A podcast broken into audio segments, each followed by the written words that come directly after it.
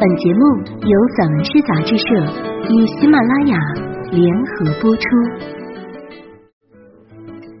散文诗，一本可以听的杂志，纸本一样精彩哦。融媒体，阅无界。散文诗全本杂志音视频录制，可以从纸本每个作品标题旁边的二维码进入该作品及有声专辑的收听，声音及纸本。实现自如切换与共享，欢迎朋友们关注散文诗杂志社公众号，进入微店一次订阅，永生拥有。我是主播耿月。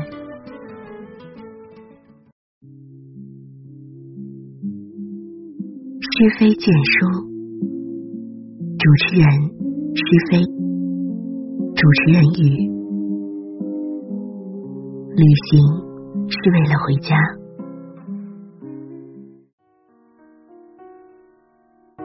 马斯滕·哈里斯宣言：现代性和后现代性的核心问题，归根结底不过是自由问题，而自由问题不可避免的也是一个意义问题。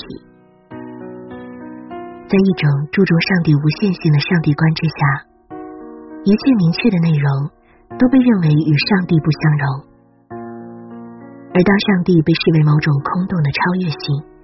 且再也无力为人类提供度量时，自由本身便是无从度量的，而无从度量的自由，必然无异于放纵和虚无。特定的历史语境必然会内在的规定一个特定的历史视角，因而所有的认识同时也是一种历史偏见和一种历史启蒙。笛卡尔和康德相信有一个纯粹的认识主体。但罗兰·巴特梅认为，摆脱主体偏见的不可能性。他们的反思因而更加彻底和决绝，直指语言和历史本身。如果尼采是正确的，那么对人类而言，真正重要的便不再是真理，而是幸福。请务必记得，培根和笛卡尔们并没有如他们曾经信心十足的承诺的那样，替我们寻回那个。因亚当的傲慢而消逝的伊甸园，事实上，也正是人性深处的好奇与不安，导致了伊甸园的一再消失。当科学对实在的还原性理解将意义从世界中驱离，并将世界分解为一些幽灵般的事实时，追求真理难免会遭遇虚无。人类竟可以像梦想物质产生精神一样，梦想宇宙中。会出现新的智能生命，但在梦想成真之前，我们必须尊重现实。地球确实是宇宙沙漠中的唯一绿洲，人类在漫长的交往中才摩擦出了爱和孤独。事实上，整个哥白尼革命的教义，并非是要我们放弃昔日的家园，而是要我们在旅行中学会返回，并珍爱自己的家园。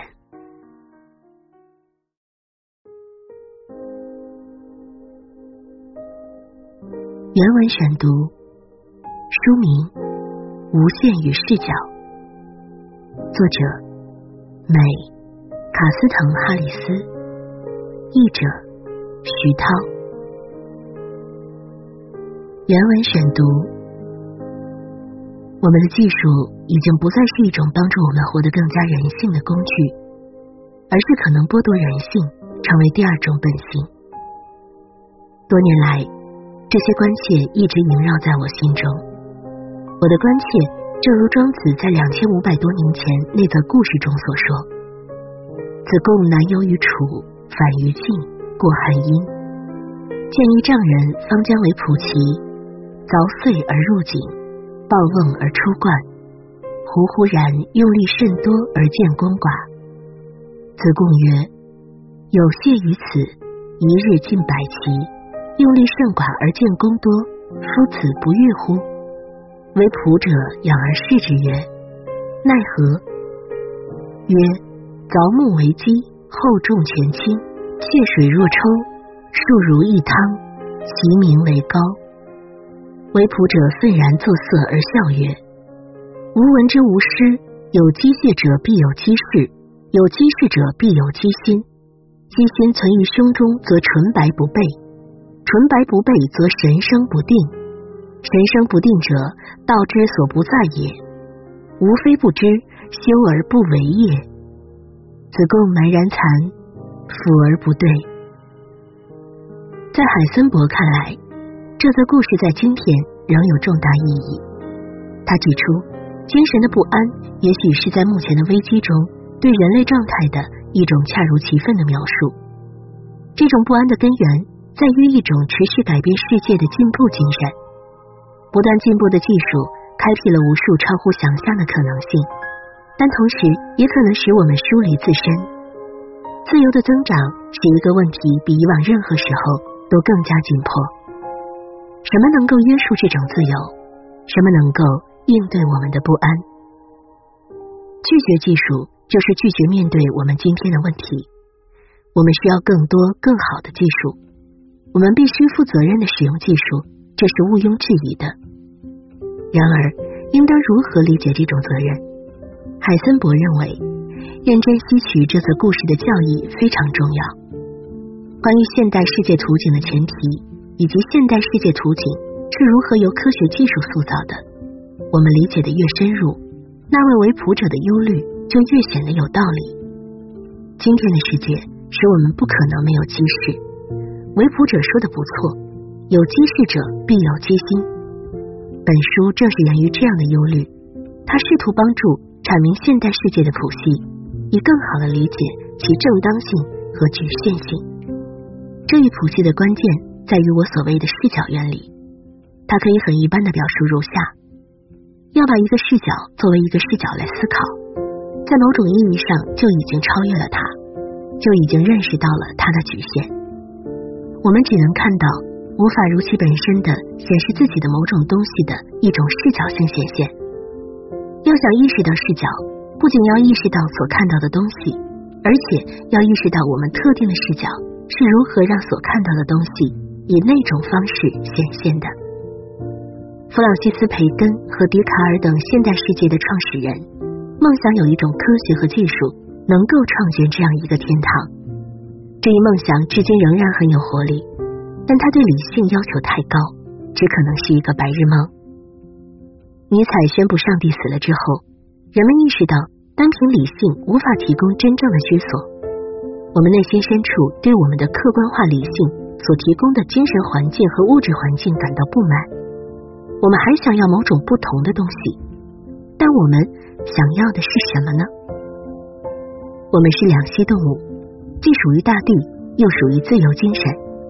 于是，我们一方面试图亲近大地，梦想着庇护所和天堂；另一方面又要求自由，梦想着探索未知。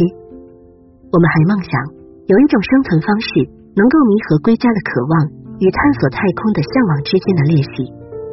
但只有保持这一裂隙，它把我们沿着相反的方向拉扯，一种真正人性的栖居才有可能。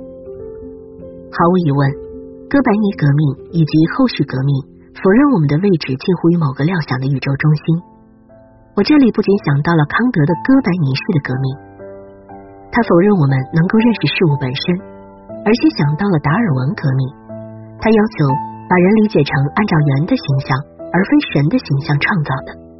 我还想到了弗洛伊德革命，他要我们把自我理解成受制于无意识的冲动。